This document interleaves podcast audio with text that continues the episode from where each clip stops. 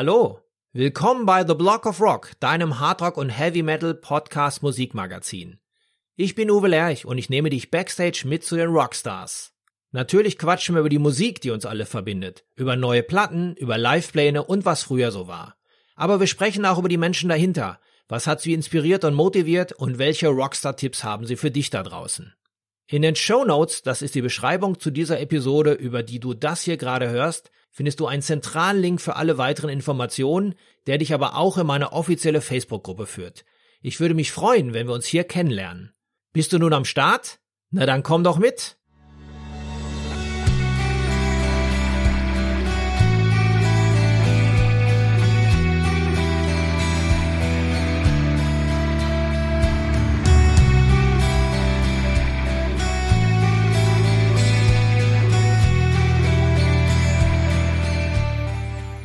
In der heutigen Episode geht es einmal mehr um Joe Bonamassa, dem laut Guitar World Magazin größten Blues-Gitarristen der Welt.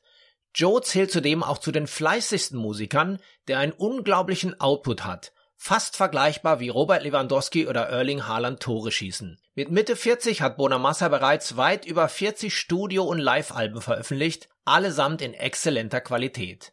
Zuletzt hatten wir ihn zu seinem mit britischen Blueswurzeln geerdeten Album Royalty getroffen, welches er in den Londoner Abbey Road Studios aufgenommen hatte. Hier hatte er aber schon angekündigt, dass die nächste Platte New York Style werden würde und diese liegt nun mit Time Clocks vor, welche mal gleich die deutschen Albumcharts erstürmt hat. Es war also wieder mal Zeit für einen neuen Plausch mit dem Meister, den ich in einer musikalischen Midlife Crisis erwischte. Also hört gut zu.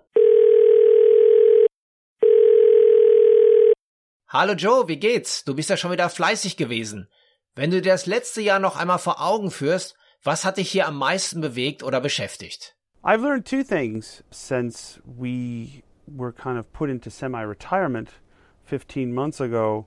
As a musician, I've learned that I'm not a guitar player, I'm not a singer, I'm not a songwriter. I'm an entertainer. Because what I do requires an audience. Don't sit at home and play all day. I don't sit at home and make videos for social media. To me, I require a live audience, and I feel like I'm best if I have a live audience. If you take the live audience away, my whole world kind of topples down like a house of cards. What I've learned, what's moved me and driven me the most in the last year is the fact that we've been able to raise over $600,000 for bands and musicians that have been really affected by the shutdown. And we've given away, you know, all of that money and we're still raising money and that's really driven me. The philanthropy has really driven me and it gave me a new passion. And, you know, so far Keeping the Blues Alive Foundation's raised over $1.5 million for music in schools and now our Fueling Musicians program, which both are very, very worthwhile causes. Erst letztes Jahr hast du uns ja alle auf eine Tasse Royalty eingeladen. Dein gleichnamiges Album hat es bei uns in Deutschland in die Top 5 geschafft. Warst du über diese Reaktion auch ein Stück selbst überrascht? I was very happy that people understood the concept of royalty. I was very happy the fact that we went to London, recorded at Abbey Road, made it sound like it was recorded in the UK, made a very English sounding record, and people got it. It would have disappointed me if, like, you know, went over there, we did it twice, and people go, "Oh, it sounds like an Americana record." I'm like, "No, no, it's really made in England for that reason is to kind of like have all that culture and history of the studio and, and living in the town kind of just permeate into the music." Jetzt bist du zurück mit deinem neuen Album Time Clocks, welches aus meiner Sicht sehr vielschichtig ist. Einerseits erinnert es mich an deine 70s Heavy Rock Phase, die du ja auch schon mal mit deiner Band Black Country Communion ausgelebt hast. Andererseits klingt es aber auch sehr modern mit vielen aktuellen Themen. Erzähl uns doch mal mehr vom Konzept. Time Clocks is, for me, a record that is an extension of Royal Tea in the sense that the song Time Clocks was written for Royal Tea, but I forgot about it because we attempted Royal Tea twice. Once in July of 2019, and then again in January 2020 because our drummer Anton Fig broke his ankle. And all the songs that I'd written in July got put into a playlist except for one, which was time clocks. And then when I saw that that I missed that song, I resubmitted it. and it became the title track. And it was actually the right track for this record, not for our previous album. So, you know, the whole thing about time clocks, it really is the passage of time personified because I'm here doing this interview at 44 years old. I can blink an eye and remember my 40th birthday. I can also blink an eye and I'll be 45. So a half a decade is passed and it doesn't seem like a long stretch of time. So I guess that happens to everybody as you get older, but I wanted to address that in terms of my own life and my own career and my own music. Lustig, dass du gerade deinen 40. Geburtstag ansprichst. Am Vorabend hast du eine Show in Münster, Westfalen gehabt, bei der ich auch zu Gast war. Du hast quasi deinen letzten Abend als 30er mit deinen Fans gefeiert und auch auf der Bühne auf diesen Jahressprung hin zum 40er hingewiesen. Aber lassen wir doch die Zeit mal nach vorne ticken. Auf Time Clock singst du über dein Leben on the road. Was hat sich mit Blick auf die Pandemie hier für dich verändert und was vermisst du vor allem? That's a good question. And it's not just me. The thing about having something so familiar being taken away. It's not playing shows, it's not playing guitar, it's not writing songs, not making music, it's not posting stupid pictures on Instagram. It's travel. The fact that you couldn't travel. And one of the things that I love about my job the most is that I'm paid to travel. And I have friends all over the world. And it's not the same through a lens. It's not the same on FaceTime. It's not the same on a Zoom call. The interactions of people is what I miss the most. The camaraderie, the conversations that come from being in a room with a bunch of eccentric characters, you know, in some bar in Amsterdam. That to me is worth living. You can't recreate that. You can't substitute that for something else. So having the finality, and now it's so rare that people do get together, but it's starting to come back.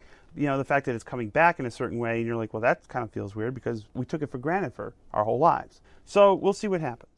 Time Clocks ist ein äußerst dynamisches, aber auch ebenso besinnliches Album geworden. Die zehn Songs zeichnen sich durch ein hohes Maß an Dringlichkeit, Aufbruch, Zuversicht, aber auch Rückblick, Augenmaß und eine gewisse Vorsicht aus. Sind das die Zeichen der Zeit? The thing about this record is it could best be described as a midlife crisis musically. What you see is someone who's done a lot of stuff in his past.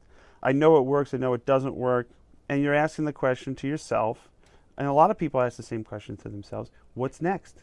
Is this it for me? Is my best days behind me? Am I going to be the John Henry guy for the rest of my life? Is there better? And one of the cool things about the last two records, as we start to scale the tour, go back out on the road, the new songs from the last two albums, when we play them live, they come across bigger and better, and the audience responds more than to stuff that we've done in the past. That tells me that the writing's gotten stronger. That tells me that the message and the view of the albums and how people are consuming it is working. So that I'm excited about and excited to get back and playing. And now we have two full albums that we've never toured, and we're spoiled for choice for material, which will be good. Um noch eine Spur tiefer zu gehen. Time Clocks besticht auch durch ein hohes Maß an Erfahrung, Selbstbewusstsein und dennoch spüre ich hier zwischen den Tönen einen enormen Drang nach Neuem und Abenteuer. Well, I never sit still. I never sat still for anyone or anything. And every two weeks I get antsy and, and I just, to me, it's like you search for something else. It's, having musical ADD has been a, I think, a blessing and a curse for me because I don't know how to just stick to one thing. I don't really dive in and stay there. I just kind of test the waters and move on and then move on to something else and then, you know, look back. I mean, if you look at all the side projects I've done from Black Country Communion to the stuff we did with Beth and Rock Candy Funk Party and now that I'm producing records, there's a nomadic theme that goes through all of that and I think this record probably is the first one in a long time that's expressed those views or at least my feelings about it. Du bist bekannt für dein einzigartiges, gefühlvolles, aber auch gleichzeitig sehr kraftvolles Gitarrenspiel. Bitte korrigier mich hier, wenn ich falsch liege, aber ich hatte bei dem kompletten Album das Gefühl, dass deine sechs Seiten auf Timeclocks etwas intensiver und eindringlicher rüberkommen. Well, on this record I try to divide by two. At this age I don't really have a lot to prove anymore as far as like well I can play fast.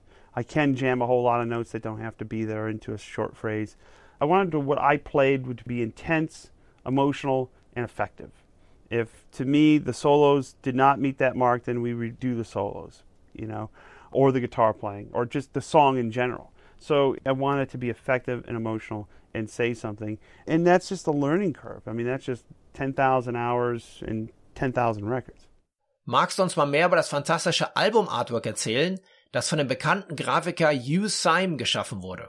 I've been a fan of Hugh's forever. I mean, I love the stuff he did with Dream Theater and Rush. The whole album felt a little more proggy to me, and I wanted to do a more generalized concept of the art. You know, and Kevin and I talked about it, and he was the one that brought up Hugh doing the artwork, and I'm like, that's a great idea because I just didn't want that same treatment to time clocks as you know a lot of albums that I've done. And here's me you know against a brick wall holding a guitar. And you know like how many ways different ways can you hold a fucking guitar? You know let's do something different. So that was pretty much I think that was a phone call that I made. It's like how many different ways do I have to be made to hold the same fucking guitar? Let's try something new. So that's basically what happened. Lass uns doch mal die neue Platte komplett durchgehen. Magst du uns mal durch die einzelnen Songs führen? Hm? Fangen wir doch mal an mit Notches. Notches, a song I wrote with my friend Charlie Starr from a band called Blackberry Smoke. Charlie had this great line. You know, I got miles under my wheels, notches in my walking cane. So I kind of came in with this kind of Ali Farka Touré 12 string riff. And it's an odd structure of a song, but it works. And it's got that big chorus. And it just says it all. I got miles under my wheels, notches in my walking cane. That's what you feel like when you're 44. It'll happen to you. Weiter geht's mit dem bluesigen The Heart That Never Waits. This is a song that I wrote with James House. I really love Robert Cray. And I wanted to write kind of a Robert Cray song with a chorus. And obviously, I can't sing like Robert or can't play like Robert, but it's my little tip of the hat to someone who's been super nice to me and encouraging over the years, but also a musical hero of mine. Nächster Song ist Time Clocks. Sehr episch. Das wird sicher eine Live-Hymne auf der nächsten Tour. The title track. I'm glad I went through my voice memos and found this thing called TC Demo. I was like, what's TC Demo? It turned out to be this little demo I did at the hotel in London two years ago. And I forgot to submit it for the album Royal Tea. It's got a big chorus and it's a unique song. And some people see it as Americana. I go, man, that sounds very English to me. But they could see it as Latvian polka for all I care, as long as they like it. I think it's a good song. I think it's one of the better songs I've written in a while. Beim folgenden Track geht es um Questions and Answers. Welche Fragen werden denn hier beantwortet? It's a very classic blues, and I like the yin and yang aspect of it. It's like, why do you have to be so mean, woman? That's the hard truth and the hard question.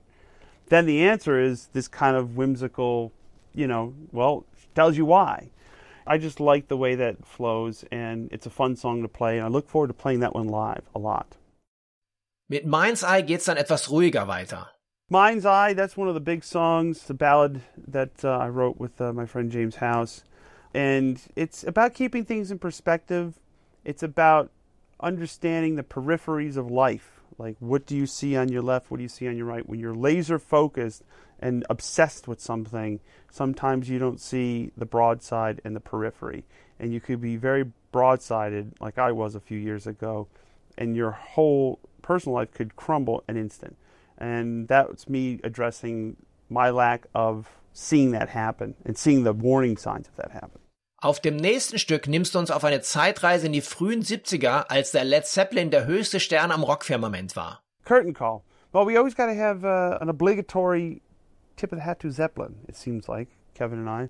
That's just, you know, one of the things is when you're writing songs based on the notion that you could never, you might not be able to play them live again you know, it's like, well, that may have been it. Milwaukee may have been it. The last time I played in front of people before this year was Milwaukee in 2020. It was a good show, and one of the things that kept me sane was they always say you're only as good as your last show. Well, at this point, because we were pretty good.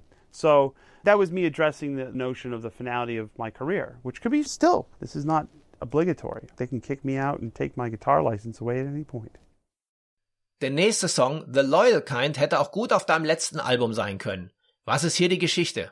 The Loyal Kind is a song that I wrote with Bernie Marsden for Royal Tea, and we didn't get to it because we had too many songs to cut for Royal Tea, and we decided to leave it for the follow up because, again, we planned on making a two record set. It was Royal Tea and then whatever time clocks was going to be. And I think The Loyal Kind is better on this record than if it would have been on Royal Tea. It was a bit redundant on that record. This one, it sticks out more. And I think having more experience and seeing it from a different perspective made us a lot more conscious of making that song special. Worum geht's bei Hanging on a Loser? Ich höre einen sehr spitzen Unterton. Hanging on a Loser, uh, a song I wrote with my friend Tom Hambridge. It bears to ask the question, you know, if everything is so bad, well, then why are you hanging on a loser like me? I just like the way that rolls off the tongue because I wanted to say that so many times in my life. I can't even tell you. That bad? What are you doing hanging around with me? Says it all. Ain't that the blues? Kommen wir zum finalen Song auf dem Album.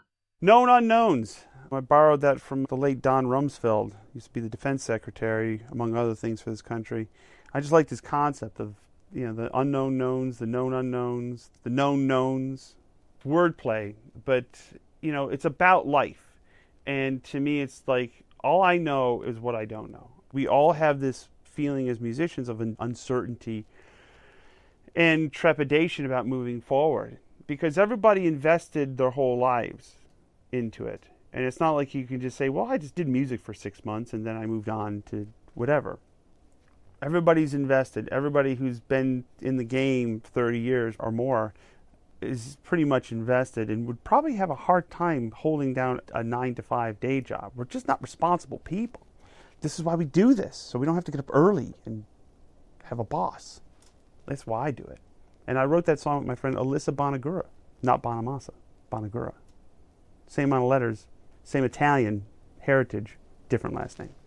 Danke dir, jetzt sind wir alle durch. Was sind deine Lieblingssongs auf Time Clocks und warum? My favorite song, Time Clocks, is Notches. I just think it says it all about where I am in my life. Miles under my wheels, notches in my walking cane. Nobody gets out in mint condition. And I like that concept because everybody makes mistakes, everybody gets knocked around, but what doesn't kill you makes you stronger. Sag mal, Joe, du bist ja nah dran. Wie steht's um die Blues-Szene im Jahr 2021? You know, I think music is in good shape right now, not just the blues. I think you see a lot of young people who have extraordinary ability in playing music. They're way more advanced than people my generation. And I thought about that. I was like, well, what's going on? Is this like just some generation of superhumanoids that naturally talented? I said there's probably some of that, and I said, but there's also, you know, nobody now is taking a cassette deck and rewinding it hundred thousand times to learn, you know, Cliffs of Dover note for note, or uh, Jimi Hendrix, and then realizing that the solo and Are You experience is in reverse. There you go. That's online now. Sag mal, beobachtest du auch die aktuellen Entwicklungen und neue Acts? Wie nimmst du denn das momentane Geschehen selbst wahr? The music scene is how you make it. I look at the music business right now kind of how it was like in the 50s. Everybody's on their own. Everybody's making singles, not albums. Everybody's starting their own label. You know, not really working through the major label chain. It's not so critical that you're signed to a major label now to get noticed. They're using social media to market. There is a notion where, you know, to make a video, it must go viral or else it's a failure. I don't really subscribe to that. If you make a video that means something to you, but yet it doesn't go viral, it's still a good video. You can go on any of your social media outlets and see videos of people standing on milk crates, falling on their ass and killing themselves, and they got 15 million views. Doesn't mean that that video is better than yours. Just remember that. In den USA sind ja aktuell viele Acts schon wieder auf Tour. Hier in Europa hoffen wir, dass es Anfang 22 auch endlich wieder losgeht. Was kannst du uns über die nächste Tour jetzt schon verraten? Ab Mitte April bist du ja hier auf Reisen. Well, we're looking forward to playing in Europe. It'll be three years since we've been there. Seems odd because we'd always go every year. I'm excited, you know, because a lot of times people ask me, like, well, what's your favorite kind of audience? Right now, people. Doesn't matter where they are Europe, Ohio, Australia, people. People to come out and see us? Let's boogie.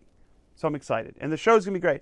We have two new albums to tour on that we haven't toured on before, so there's going to be a lot of new songs, you know, different format of the band, and uh, we're looking forward to it.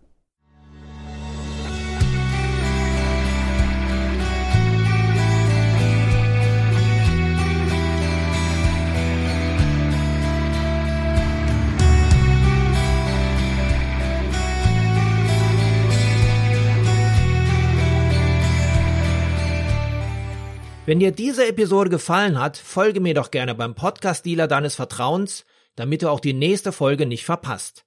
Du bekommst die ganze Staffel als kostenloses Abo unter anderem bei Spotify, Apple Podcast, Amazon Music, Deezer, Soundcloud, YouTube, dem Podcast-Portal von Google oder natürlich über meine Homepage theblogofrock.com. Höre dir dort auch die bereits veröffentlichten Stories an, denn jede Woche gibt es hier neues Futter. Und vor allem, erzähle es deinen Freunden und teile die frohe Kunde auf Social Media. Alles klar? Dann hören wir uns ja wieder beim nächsten Mal. Bis dahin, keep on rocking!